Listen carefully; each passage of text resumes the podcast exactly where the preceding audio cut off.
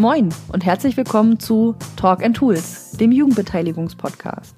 Wir schnacken über digitale Jugendbeteiligung, Projekte, geben Tipps für digitale Werkzeuge für deine Beteiligungsarbeit und erklären Begriffe und Methoden. Wir lassen Expertinnen und Experten zu Wort kommen, reichen Jugendlichen das Mikro und quatschen manchmal munter drauf los. Wir, das sind Marie-Lise Kutzer und Katharina Blum vom Jugendmedienverband Mecklenburg-Vorpommern. Das Projekt Digitale Jugendbeteiligung wird gefördert vom Ministerium für Soziales, Integration und Gleichstellung des Landes Mecklenburg-Vorpommern. Moin Matthias. Tag, Katha. Hm. So, heute sitze ich mal nicht mit Marie am Podcasten, sondern mit Matthias von der Deutschen Kinder- und Jugendstiftung. Wir befinden uns gerade auf dem OER-Camp in Hamburg im Beta-Haus und haben uns äh, zurückgezogen, um gemeinsam zu podcasten. Wir haben gerade schon eine Podcast-Folge aufgenommen, in der Matthias mich interviewt hat, nämlich auf dem Podcast von Jugendbeteiligen jetzt. Und jetzt ist Matthias bei uns im Podcast bei Talk and Tools. Wir sind quasi warm gelaufen jetzt schon. Wir schauen mal. Okay. Wir sind auf dem OER-Camp. Das ist ein Barcamp zum Thema Open Educational Resources und es finden gerade ganz viele andere Sessions statt. Und wie auch typisch bei einem Barcamp passiert es, dass manchmal Leute außerhalb der Sessionplanung ihre eigenen Sessions machen oder andere Sachen, die gerade wichtig sind, so wie wir jetzt Podcast aufnehmen. Okay, Matthias, bevor ich andere Fragen stelle zu deiner Arbeit und warum wir uns vielleicht interviewen, die Frage, wann wurdest du das erste Mal beteiligt? Das ist äh, eine sehr gute Frage, über die ich tatsächlich in den letzten Jahren öfter nachgedacht mhm. habe. Und das ist etwas, wo früher nicht direkt Beteiligung drauf stand mhm. und mir das im, im Nachklapp beim drüber nachdenken, wo ich denn meine ersten Kontakte ähm, zum Internet hatte mhm. ähm, und was das denn genau war, so inhaltlich. Ähm, Jetzt habe ich den Faden verloren. Also ich habe drüber nachgedacht und es war so, dass ich komme ursprünglich aus Krefeld, Niederrhein und habe dort so in der Schülerband gespielt, ein bisschen Mucke lokal gemacht und es gab eine Szene, die hat sich in einem Forum, einem sogenannten Rapid Forum äh, connected, die das war das Rock Gig Forum. Mhm. Dort tummelten sich ziemlich viele Jugendliche und junge Erwachsene rum, die irgendwie Mucke gemacht haben und äh, haben sich dort vernetzt, haben tatsächlich übers Internet Musik zusammen gemacht, es haben sich Bands formiert, es wurde sich ausgetauscht, es wurden Konzerte zusammen organisiert. Also im Grunde genommen sowas wie Beteiligung mit Interessensschwerpunkt ähm, Rockmusik, die damals irgendwie angesagt war. Aber organisiert, und das ist mir dann später erst aufgefallen, wurde das alles von einem Jugendzentrum in Tönes Forst dem Palm Beach Club. Und da gab es einen Sozialpädagogen, der das alles ins Leben gerufen hat. Also mhm. ich habe den Namen leider vergessen. Der hat halt äh, Übungsräume zur Verfügung gestellt dort. Es gab eine Konzertbühne. Äh, die Jugendlichen dort haben gelernt, wie man mischt und Sound macht und Aufnahmen macht und so weiter und so fort. Und es, er hat eben das Potenzial auch erkannt, die Leute im, also am kompletten Niederrhein und Rheinland irgendwie miteinander zu vernetzen. Und dort, ich weiß gar nicht, habe ich dort moderiert, aber ich war dort sehr aktiv. Und das ist etwas, ich glaube, ohne diesen Sozialpädagogen und das Internet, was ich dann mhm. hatte, äh, hätte ich ganz viele Leute nicht kennengelernt, und, um mit denen dann Musik zu machen. Ja, und das fand ich schon sehr, also ich, eine Art von Beteiligung. Manche, also Puristen würden sagen, das ist noch keine richtige Beteiligung. Ich finde aber ähm, Selbstwirksamkeitserfahrungen, die muss man auch machen, um mhm. sich eventuell später zu beteiligen. Also es ist ja qualitativer Lernprozess, sag ich mal. Na, auf jeden Fall. Man muss ja irgendwo anfangen und gefragt zu werden und äh, dass Leute tatsächlich einen Wert darauf legen, dass du auch eine Antwort geben kannst, ist ja schon mal ein erster wichtiger Schritt und eine Erfahrung, die leider, glaube ich, viele Kinder und Jugendliche auch heute leider noch nicht machen. Und man muss dazu sagen, dass es in der Schule richtig scheiße lief damals, wie bei so vielen und ich da gar keine Anknüpfungspunkte hatte, äh, meine, so meine Interessen auszuleben und das war halt etwas, äh, ja, total so außerschulische Bildung, ohne dass da Bildung drauf stand. Ne? Ich glaube, es ist auch wichtig, ähm, es muss ja auch gar nicht, also es muss ja gar nicht so gelabelt sein und vor allen Dingen nicht für die Zielgruppe, für die es eigentlich gemacht ist. Und in dem Fall, wenn sogar Schule eher nicht so gut läuft oder sogar äh, für viele ein schwieriger Ort ist, dann wäre es noch schwieriger, Leute zu motivieren, an außerschulischen Orten zu partizipieren, Jugendverbände oder Jugendclubs zu gehen, wenn da auch wir das groß mit Demokratie und Bildung oder so labeln, für die, dann wird das auch schwierig. Das müssen wir für äh, Unterlagen und unsere, unsere eigene Arbeit zu reflektieren, das ist auch okay, aber die Jugendlichen, für die muss das nicht da drauf stehen. Und äh, genau, so kommen dann die ersten Erfahrungen. Und mittlerweile arbeitest du für die Deutsche Kinder- und Jugendstiftung für ja. das Projekt Jugendbeteiligen jetzt. Das ist korrekt. Was ist denn Jugendbeteiligen jetzt? Jugend beteiligen jetzt ähm, mit dem Untertitel für die Praxis digitaler Partizipation ist ein Kooperationsprojekt der Deutschen Kinder- und Jugendstiftung, IAP und dem Deutschen Bundesjugendring. Gestartet ist das Projekt, glaube ich, 2016 und ähm, wir sind auf unterschiedlichen Handlungsfeldern aktiv. Das ist einmal so, dass wir äh, Multiplikatorinnen qualifizieren wollen im gesamten Bundesgebiet. Das heißt, Leute aus Verwaltung, Jugend, Sozialarbeiter, Menschen, die sich in irgendeiner Form mit Beteiligung von Jugendlichen befassen. Jetzt ist es so, dass es in den unterschiedlichen Bundesländern ja unterschiedliche äh, Gesetzesnovellen mhm. sogar gibt. Die sind total unterschiedlich. Und in manchen Bundesländern müssen sich Jugendarbeiter oder Verwaltungsmitarbeiter mit Jugendbeteiligung beschäftigen, müssen sie. Also Kinder und Jugendliche müssen an ähm, Dingen, die sie betreffen, beteiligt werden.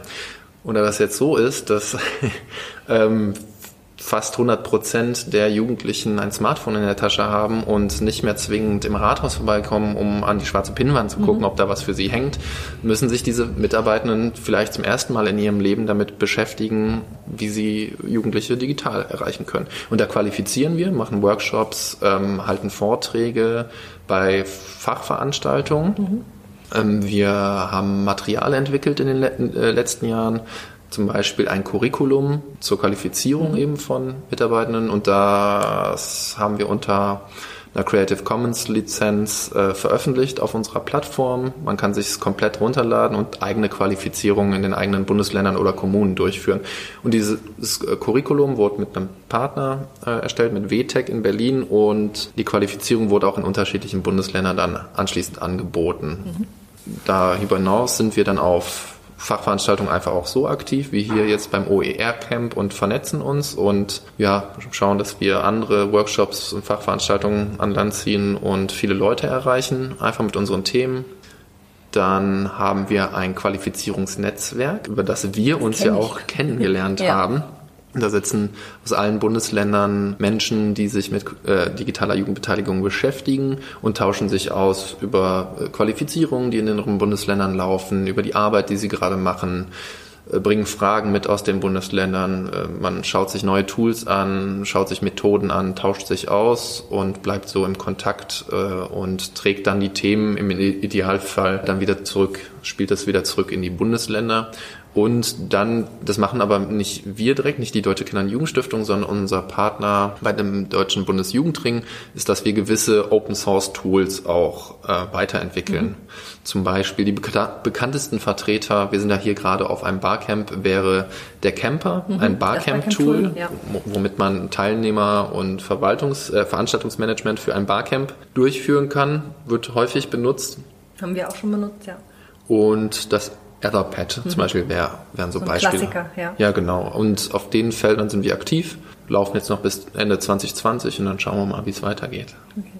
Ich kann auf jeden Fall sagen, dass das äh, Qualifizierungsnetzwerk, in dem ich ja auch sitze für Mecklenburg-Vorpommern, sehr hilfreich war, weil es ist eben genau der Austausch mit anderen Menschen aus anderen Bundesländern, die sich mit Kinder- und Jugendbeteiligung beschäftigen, aber auch eben aus der medienpädagogischen Schiene kommen, aber mit einem Beteiligungsblick drauf gucken und drauf gucken wollen, dass man immer so auch Sachen mitnimmt, gemeinsame äh, Hürden sieht, aber gemeinsam eben auch schauen kann, wo können wir Sachen anders machen. Und ich kann auch sagen, dass das ähm, die Qualifizierungsreihe, die erarbeitet wurde, ja auch im Qualifizierungsnetzwerk immer mal wieder zurückgespiegelt wurde und dass das auch die Grundlage sein wird für die Weiterbildung, die wir in Mecklenburg-Vorpommern und Schabernack in diesem Jahr ab Herbst 2020 anbieten werden. Also auch das nehmen wir als Grundlage und gucken, wie wir das mit unseren spezifischen Anforderungen oder Bedürfnissen der Teilnehmenden dann äh, nutzen können.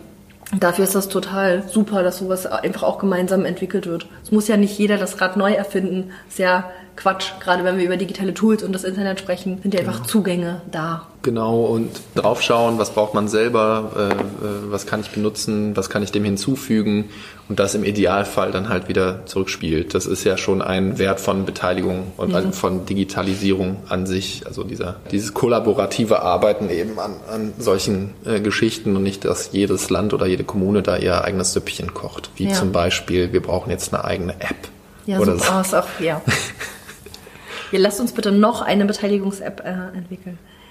Und äh, zum Qualifizierungsnetzwerk auch fällt mir gerade auch noch ein, hm, was ich so cool finde, auch man kann ins Qualifizierungsnetzwerk ja auch mit einer Idee kommen und sagen, so ich habe hier, ich habe hier eine neue App entdeckt, nicht programmieren lassen, aber entdeckt. Oder ich habe hier ein Tool mit anderen Leuten ausprobiert, können, können, kann ich das mit euch auch mal machen. Also es ist ein relativ cooler Raum, um mit anderen Fachkräften, die nicht alle gleich digital affin sind und nicht alle gleich auf dem auf demselben Level Beteiligung können, aber wollen, relativ viel gemeinsam, ähm, Sachen auch safe auszuprobieren. Entweder auch gemeinsam zu scheitern oder gemeinsam ein neues Lieblingstool ja.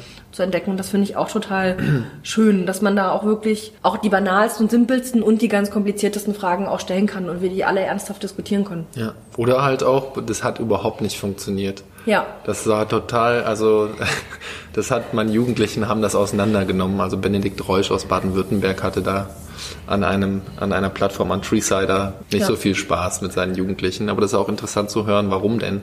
Genau, und also da war das, also der, der Hauptknackpunkt und der stimmt. Total. Äh, ist einfach, es ist nicht äh, mobilfähig, es ist nicht responsive. Und wenn wir sagen, fast alle Jugendlichen haben ein Smartphone in der Tasche und es ist ja so leicht, das auch zu nutzen, dann muss es dafür aber auch nutzbar sein. Und dann ist jegliche, ja. jegliches Tool, was programmiert wird und genutzt werden will, kann noch so gute Funktionen haben, weil ich finde, gerade Treesider als, man kann Ideen sammeln, abstimmen, Pro und Contra sammeln, das ist eine coole Idee. Sie hm. funktioniert aber technisch gerade nicht einwandfrei ja. für unterwegs. Da finde ich, müssten eigentlich äh, Programmierer mal mit so ähm, User Interface Designerinnen irgendwie zusammenkommen, weil das finde ich bei ganz vielen Sachen so. Das ist ja nicht nur bei den Jugendlichen so, sondern das ist auch in den Qualifizierungsworkshops, die ich mit Multiplikatorinnen mache, wenn ich sage, bringt eure eigenen Geräte mit und mhm. so, dann kommen die auch alle mit ihren Smartphones. Na klar. Und dann ist ein Etherpad ist ein Graus auf dem Smartphone, finde ich. Es ist nicht responsive, aber wir wollen unsere Tools jetzt nicht schlecht machen, weil man muss ja auch gucken, welches Tool setze ich für was genau ein. Aber äh, es hat dann doch äh, hin und wieder seine Fallstricke und dann muss man doch auf kommerziellere Dinge irgendwie zurückgreifen teilweise. Ja. ja knüpft aber an eine Frage an, die ich dir eh stellen wollte. Was macht für dich dann ein gutes Beteiligungstool aus? Ein gutes Response. ja, äh, muss mich äh, heutzutage schon. Erstmal gucke ich mir nicht das Tool an und passe meine Sachen, mhm. mein, das, was ich machen möchte, dem Tool an, sondern ich schaue natürlich meinen Prozess an und meine Zielgruppe immer. Mhm. Überlege mir, was mache ich in meinem Workshop, was mache ich in meinem Projekt, was mache ich in meiner Unterrichtseinheit. Mhm und das Tool muss das unterstützen und nicht andersrum. Und dann sind gute Beteiligungstools oftmals die, die mobil gut funktionieren, die einfach verständlich sind und einen tatsächlichen Mehrwert liefern. So zum Beispiel ein Dauerbrenner ist ja Padlet zum Beispiel, mhm. was auf Tablets irgendwie einigermaßen gut funktioniert. Das ist von der äh, Interaktion mit der App finde ich eigentlich gelungen. Mhm. So, also zum Beispiel könnte ich mit Jugendlichen, äh, mit einer bestimmten äh, jugendlichen Gruppe, die 12, 13 ist, nicht mit dem Etherpad arbeiten, weil das vielleicht zu textbasiert ist. Das funktioniert aber mit nerdigeren ähm, Erwachsenen mhm. oder jungen Erwachsenen gut, die in der Schrift gut sind. Deswegen ist das nicht so einfach zu beantworten. Deswegen ist Padlet ganz cool, dass ich zum Beispiel einfach YouTube-Videos. Ich kann einen Link setzen kann. und kann auch Hashtags Einfach setzen. Bilder setzen ja. kann, um unterschiedlichen Ausdrucksformen von Menschen auch, von Medienhandeln irgendwie auch gerecht zu werden. Mhm. Deswegen muss man die Frage umkehren eigentlich an der Stelle. Okay. Eine Frage, über die wir eigentlich gerade im ersten Teil des Podcasts, der bei euch erscheinen wird oder erschienen ist, dann schon gesprochen haben, aber ich habe es mir auch nochmal aufgeschrieben. Ihr macht ja auch Work selber Workshops zum Thema digitale Jugendbeteiligung. Was ist das, was du am häufigsten erklären musst? Das sind unterschiedliche Aussagen. Zum einen, jetzt muss man, es sind so mhm. zwei, drei Klassiker dabei. Das eine ist, ja, aber wir nehmen die Digitalisierung einfach viel zu ernst. Die Jugendlichen hängen ja sowieso schon die ganze Zeit am Smartphone. Da müssen die doch nicht noch die ganze Zeit digitale Beteiligung machen. Mhm. Finde ich halt schwierig. Also das eine schließt das andere nicht aus. Also Das heißt, ich brauche unbedingt in der haptischen Welt, mhm. sage ich mal, ich will nicht reale Welt mhm. sagen, weil auch das, was im Internet passiert, ist halt real. Das, Handys sind real, die werden von Menschen gebaut, die Kabel, die äh, verlegt worden sind, die sind real und auch ja. das äh, Gefühl an der, wenn mir jemand ähm, einen Daumen runter gibt oder einen Daumen hoch, mhm. da passieren tatsächlich Prozesse, die irgendwie real sind, ja. äh, die irgendwie anders gelagert sind, aber doch real. Deswegen also in dieser haptischen Welt und gegenüber der virtuellen, die das braucht sich überhaupt gar nicht ausschließen, mhm. wenn für mich als Medienpädagoge ist es ganz wichtig, dass ich mir anschaue, wie sieht das Medienhandeln meiner Zielgruppe aus und wenn die Lebenswelt von Jugendlichen halt momentan so ist, dass das Internet und Online-Aktivitäten, Social Media eine große Rolle spielen, dann muss ich sie halt dort abholen. Ja. Und kann nicht so tun, als wenn das nicht Teil der Lebenswelt sei. Mhm. Das ist für mich, soll ich sagen, eine Verklärung das ja. heißt, äh, viel muss noch mit viel Skepsis gegenüber auch ähm, dem Arbeiten mit Medien und digitalen Medien auch immer noch wieder aufgeräumt hin, hin und werden. wieder tatsächlich ja. erstaunlich, erstaunlich wenig. Also viele ähm, sind eher so, ich habe mich damit nie beschäftigt, weil mein Interesse halt mhm. nicht so ist, aber die Jugendlichen halt, deswegen muss ich mich jetzt damit beschäftigen. Okay. Das ist eher der Punkt. Mhm. Aber wenn es so kommt, dann ist es die Sache. Also es gibt dann immer welche. Also früher hatte ich in Workshops, äh, die aber, jetzt waren eher klassische medienpädagogische Workshops und keine, wo es um Jugendbeteiligung geht. So, man hat eine Vorstellungsrunde und dann soll man sich mit drei Hashtags oder mit drei Schlagworten vorstellen und dann gibt's immer Leute, die sagen, ja, aber ich kann mich noch richtig unterhalten. Oder mhm. ich lese noch Bücher. Hehehe, großes Gelächter aus dem Workshop. Du sag ich mir, okay, ich auch. Ja. So what? Also es ist, äh, die anderen unterhalten sich nicht richtig oder was, was möchtest du uns jetzt damit mitteilen? Also das Verständnis dafür, was Internet eigentlich kann, ist dann häufig äh, an der Stelle nicht da. Und ähm, Reicht dir das erstmal als Antwort? Oder? Ja, genau. Die Frage war ja, ähm, genau, was müsst du am häufigsten erklären bei so digitalen, bei digitaler Jugendbeteiligung? Und dann ist es ganz oft noch, ähm, also genau, das, das Medienhandeln an sich oder ja. ähm, was da möglich ist. Was ich auch ein paar Mal gehört habe in den Workshops war, das ist aber jetzt noch keine Beteiligung. Mhm. Also Beteiligung ist dann nur wenn tatsächliche Prozesse in Gang gesetzt werden, mhm. die äh, tatsächlich, wo tatsächlich irgendwas passiert. Wo es ähm, Entscheidungsmöglichkeiten genau. gibt und Entscheidungsfreiräume für die Menschen, die beteiligt werden, auch aufgemacht genau. werden. Wenn ich nur abfrage, ganz äh, platt gesagt, welche Farbe findet ihr für den Raum schöner? Und am Ende entscheiden das sowieso die Sozialpädagoginnen oder die Verwaltung oder die Leitung vom Jugendclub. Hätte ich mir das Fragen auch äh, klemmen können. Und an der Stelle ist es auch eher negativ für alles, was wir in Zukunft machen wollen, dann auch negative Beteiligungserfahrungen, die Kinder und Jugendliche auch machen, wieder auszuräumen. Also ich kann mich auch an verschiedenste Beteiligungsprojekte, Moderationen erinnern, wo wir den Auftrag bekommen haben und in eine Gruppe gegangen sind und mit denen ganz tolle Sachen erarbeitet haben. Und man merkt so im Laufe des Tages, irgendwie haben die schon auch Bock und haben die Jugendlichen coole Ideen, aber es gibt sowas wie, als wenn die gebremst sind in ihrem Enthusiasmus. Und wenn man dann mit denen ins Gespräch kommt, irgendwie nochmal versucht, das rauszukriegen, ah, da waren vor zwei Jahren schon mal Leute da, die gefragt haben, was wollen wir hier eigentlich an der Schule im Ganztagsbereich oder so ändern und machen. Umgesetzt wurde davon aber gar nichts. So ich denke so, okay, jetzt verstehe ich, warum ihr zwar coole Ideen habt, aber so verhalten seid, daran mhm. zu arbeiten, wie es umgesetzt werden kann, weil ihr die, einfach die Erfahrung auch gerade eben gemacht habt, dass äh, sich die anderen Erwachsenen dann darüber freuen, dass ihr coole Ideen hattet mhm. und dann kann es nicht umgesetzt werden oder will nicht umgesetzt werden und vor allen Dingen wird darüber auch nicht weiter kommuniziert mhm. und das ist total, ja. das ist total schade. Ja, ich muss da mal zurückgehen, weil mhm. es ist dann diese Frage, also das ist ja noch keine Beteiligung, ist dann oft ein Missverständnis über mein Verständnis von digitaler Jugendbeteiligung. Ja. Das ist eigentlich, dass die Vorstellung von Tools ist eigentlich eingebettet in äh, Argumenten, ähm, man muss sich den Prozess anschauen, man muss sich seine Zielgruppe ja. anschauen, das, was ich vorhin schon gesagt habe. Und es wird dann ausgeblendet und dann stelle ich halt ein Tool vor und dann ist das meinetwegen Kahoot. Mhm womit man Quiz machen kann. Man kann aber auch Abstimmungen mhm. damit machen, kleine.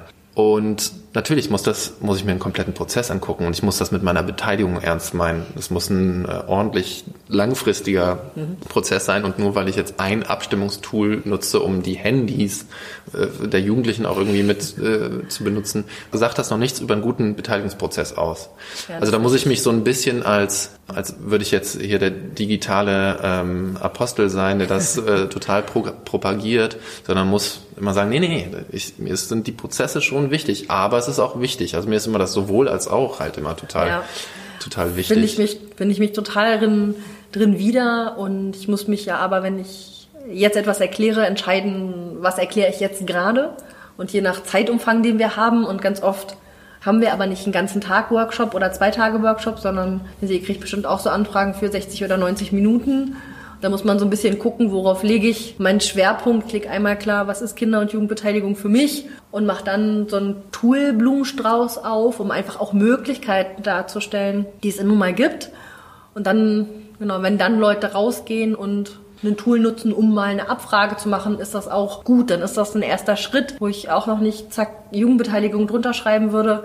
Aber es ist trotzdem ein wichtiger Schritt, das auszuprobieren. Und meine Erfahrung ist auch, dass ähm, Fachkräfte aus solchen Weiterbildungen gehen und verschiedene Sachen zuerst in ihrem Team weiter testen. Also um so kollaborativ zu arbeiten, einen gemeinsamen Text zu schreiben oder Abstimmungen zu machen, sich vielleicht noch gar nicht trauen oder sicherer werden wollen im Umgang mit den Tools und das dann eben erst im Team machen und im nächsten Schritt dann erst mit den Jugendlichen rausgehen. Auch das ist ja völlig okay. So, Absolut. Das irgendwie anzuregen. Und gleichzeitig finde ich das auch spannend, wenn man, wenn sozusagen dieser Vorwurf dann kommt, zu sagen, hm, ihr promotet jetzt digitale Tools, aber das ist keine Jugendbeteiligung. Wenn ich jemandem beibringe, wie man gut Metaplankarten beschreibt und die an der Tafel hin und her schiebt, ist das auch keine Beteiligung, aber Metaplankarten zu schreiben, clustern zu können, damit weiterarbeiten zu können, ist auch eine wichtige Teilmethode, um Jugendbeteiligung machen zu können. Und deswegen muss ich aber genau diesen einen Prozessschritt auch können. Und genauso äh, da sind wir uns, glaube ich, einig, sehen wir das ja mit den digitalen Tools.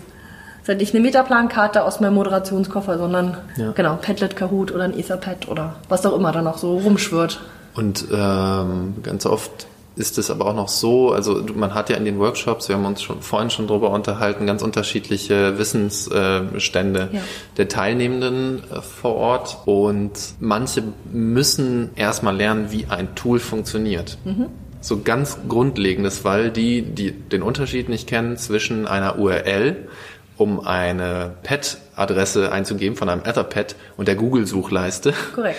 Oder ähm, einfach die Webseite aufrufen und sich die Software von Etherpad aufspielen und sich dann wundern, warum sie denn nicht alle auf diesem Pad landen. Da fehlt so grundlegendes Verständnis und man muss ja erstmal über diese Schwelle hinauskommen, um dann ein Gefühl dazu zu, zu bekommen, wie Kollaboration arbeit, äh, funktioniert, mhm. um daraus dann auch Ideen entwickeln zu ja, können. Oder auch, ne, ja, wie, so. wie wie funktionieren Hashtags? Was ist eine Verschlagwortung im Internet eigentlich wirklich? Was für Zeichen funktionieren da und welche Zeichen funktionieren in einem Hashtag nicht? Und ich finde das, ähm, im ersten Teil ja auch schon gesagt, total wichtig, dass es in unseren Workshops, die wir machen, genau die Möglichkeit gibt, diese Fragen zu stellen, an diese Hürden zu kommen und sie eben gemeinsam bearbeiten zu können. Besser, als wenn die Fachkräfte dann vor ihren eigenen Rechnern scheitern und dann keine Lust mehr haben. Ähm, ich gehöre zu den Leuten, die die Reaktion haben von, da ist ein neues Tool, von meine erste Reaktion schwankt im Moment so ein bisschen zwischen, ach geil, will ich ausprobieren und warum gibt es noch ein Tool? Also äh, die Frage so, was soll dies, also was kann dieses Tool jetzt, was andere nicht können oder warum gibt es was Neues, stellt sich für mich in letzter Zeit öfter, weil ich genau kritischer auf die Flut von Apps und Programmen gucke und gleichzeitig ist es aber auch ein, ey cool, ich will verstehen, wie es funktioniert, ob ich das anwenden kann, ob es vielleicht an der einen oder anderen Stelle auch besser ist und ich weiß aber, dass diese Grundreaktion von cool, ich will verstehen, wie das äh, funktioniert, dass das nicht alle Menschen haben. Und, äh, mhm. aber ich habe auch verstanden, dass äh, die Euphorie ansteckend sein kann und Menschen motivieren kann, äh, in Workshops doch dann Sachen auszuprobieren, einfach Schritt für Schritt Sachen anwenden zu können. Okay. Dann habe ich ein paar letzte Fragen an dich, um diese Podcast-Folge rund zu machen. Dann doch dein Lieblingstool in der digitalen Beteiligungsarbeit. Das ist ja ein Unterschied zwischen was nutze ich am meisten und was äh, benutze ich am liebsten? Das da ist auch äh, teilen. Was benutzt du am meisten und was benutzt du am liebsten? Wir benutzen sehr oft das Etherpad. Mhm. um Workshops, Workshops zu dokumentieren. Also das ist auch so ein Effekt, der immer ist mal, wow. Ja. Also äh, leg vorher eine Struktur schon an, äh, pack die Kleingruppenaufgaben rein, mhm. äh, mach die Präsentation schon als PDF oder sowas, lad die in unsere Nextcloud, verlinkt die da drin und so weiter und so fort. Und dann ist, arbeiten die äh, Gruppen dann noch kollaborativ in Kleingruppen irgendwie mhm. drin. Es entsteht halt eine äh, ordentliche Dokumentation, die zieht man noch mal ein bisschen gerade kurz danach. Und dann kommt oft die Frage, ja, ähm, hast du vielleicht irgendwie, ja, habe ich schon. Mhm. Wo denn? Äh, kannst du mir das, hier, nimm den Link mit. Und ja. dann sind alle ähm, begeistert. Ich finde es immer noch ein sehr schönes Tool, funktioniert in den Workshops zur Dokumentation eigentlich immer noch sehr gut. Ja. Niedrigschwellig und ähm, eigene äh, Infrastruktur finde ich auch ganz wichtig. Aber mein Lieblingstool, ich würde sagen, es ist immer noch Kahoot. Okay. Also von den vielen oder Mentimeter. Ich, ich finde halt, die sind einigermaßen schön designt. Mhm. Das ist, ich sagte ja vorhin schon, die, die äh, User Interface oder Designer sollten sich, oder Designerinnen sollten sich mit Open Source Entwicklern zusammensetzen, mhm. weil das ist echt oft nicht schön, was hinten rauskommt. Und Kahoot hat halt einfach, äh, man muss aufpassen. Ne? Man spricht ja auch von dieser Quizifizierung von mhm. Bildung. Das sollte man nicht tun. Guido Brombach im BZT-Podcast in der letzten Folge hat er gesagt, du lernst halt ein Tool wie Kahoot, aber dann ist eigentlich interessant, wie kannst du dieses Tool hacken und was kann ich damit noch machen? Ja. Und wenn du an dem Punkt angekommen bist, das, den Punkt finde ich unheimlich spannend, mhm. weil zum Beispiel Kahoot hat jetzt ein neues ähm, Bezahlmodell. Mhm. Du kannst, glaube ich, in der kostenlosen Variante äh, nur noch so fünf Quizzes machen, aber du kannst keine Umfragen mehr. Oder irgendwas, mhm. irgendwelche Sachen sind jetzt nicht mehr damit drin. Du kannst aber auch einfach die Quiz-Variante natürlich anders anmoderieren, mit anderen Fragen bestücken und dann kannst du trotzdem eine Umfrage draus machen, ja, wo dann auch hinter eine Excel-Tabelle mhm. rauskommt und so ein bisschen dieses Bezahlmodell hacken. Und ähm, ja, ich mag Kahoot dahingehend eigentlich noch sehr, weil es sehr einfach dieses Buzzer-Quiz-Prinzip ist und die Interaktion innerhalb von PowerPoint-Präsentationen einfach das noch mega auflockert. Hörst du die äh, Lounge, also die Musik von Kahoot auch noch, wenn du es anwendest, oder machst du die Musik aus? Ich mache die leise für die Teilnehmenden im Raum, mit so ein bisschen äh, Jeopardy-Stimmung aufkommt. Ich selber äh, wird lieber man sollte sich vielleicht Oropax mitnehmen an der Stelle, ja, oder ja, genau. Äh, wenn ihr Kahoot noch nicht kennt, äh, schaut es euch mal an. Es gibt YouTube-Videos dazu und die Musik macht Spaß, aber wenn man sie dann, wenn man es häufig anwendet, wird es auch ein bisschen anstrengend. Das ist nicht so richtig ohrwurmtauglich, ich finde es eher anstrengend. Aber okay, was wünschst du dir für die digitale Jugendbeteiligung? Ich wünsche mir generell, dass Beteiligung von Kindern und Jugendlichen ernst genommen wird und Kinder und Jugendliche nicht nur, und das erlebt man ja häufig, so Schmückwerk, Beiwerk ist für irgendwelche Veranstaltungen, äh, sondern die ähm, in ordentliche Beteiligungsprozesse integriert werden und mitgedacht werden und nicht hinterher, ach Mist, wir brauchen jetzt aber nochmal fünf Jugendliche, können wir die auf die Bühne holen, so, mhm. dann können wir uns selber den Anstrich geben, als äh, wären wir total jugendaffin, haben aber am Anfang überhaupt nicht drüber nachgedacht. Und das wünsche ich mir eigentlich überhaupt für, für Beteiligung. Mhm. Und wenn es ein Wunschkonzert ist, äh, würde ich, äh, würde ich sagen, äh, geil wäre ein Digitalpakt, äh, außerschulische Medienbildung, wo Jugendzentren, Jugendhäuser in ganz Deutschland auch die gleiche Kohle bekommen wie die Schule jetzt und überall Glasfaser reingelegt wird und fette Router und geiles Internet und geile Qualifizierung und Medienkonzepte für Jugendzentren. Cool, wo kann ich das unterschreiben? Ich will auch. Hier, ich habe hier schon was vorbereitet. okay, super. Äh, dann danke ich dir, dass du bei uns im Podcast da warst. Und dann werden wir mal gucken, was hier auf dem OR-Camp noch so geht. Bis Vielen bald. Dank. Danke dir.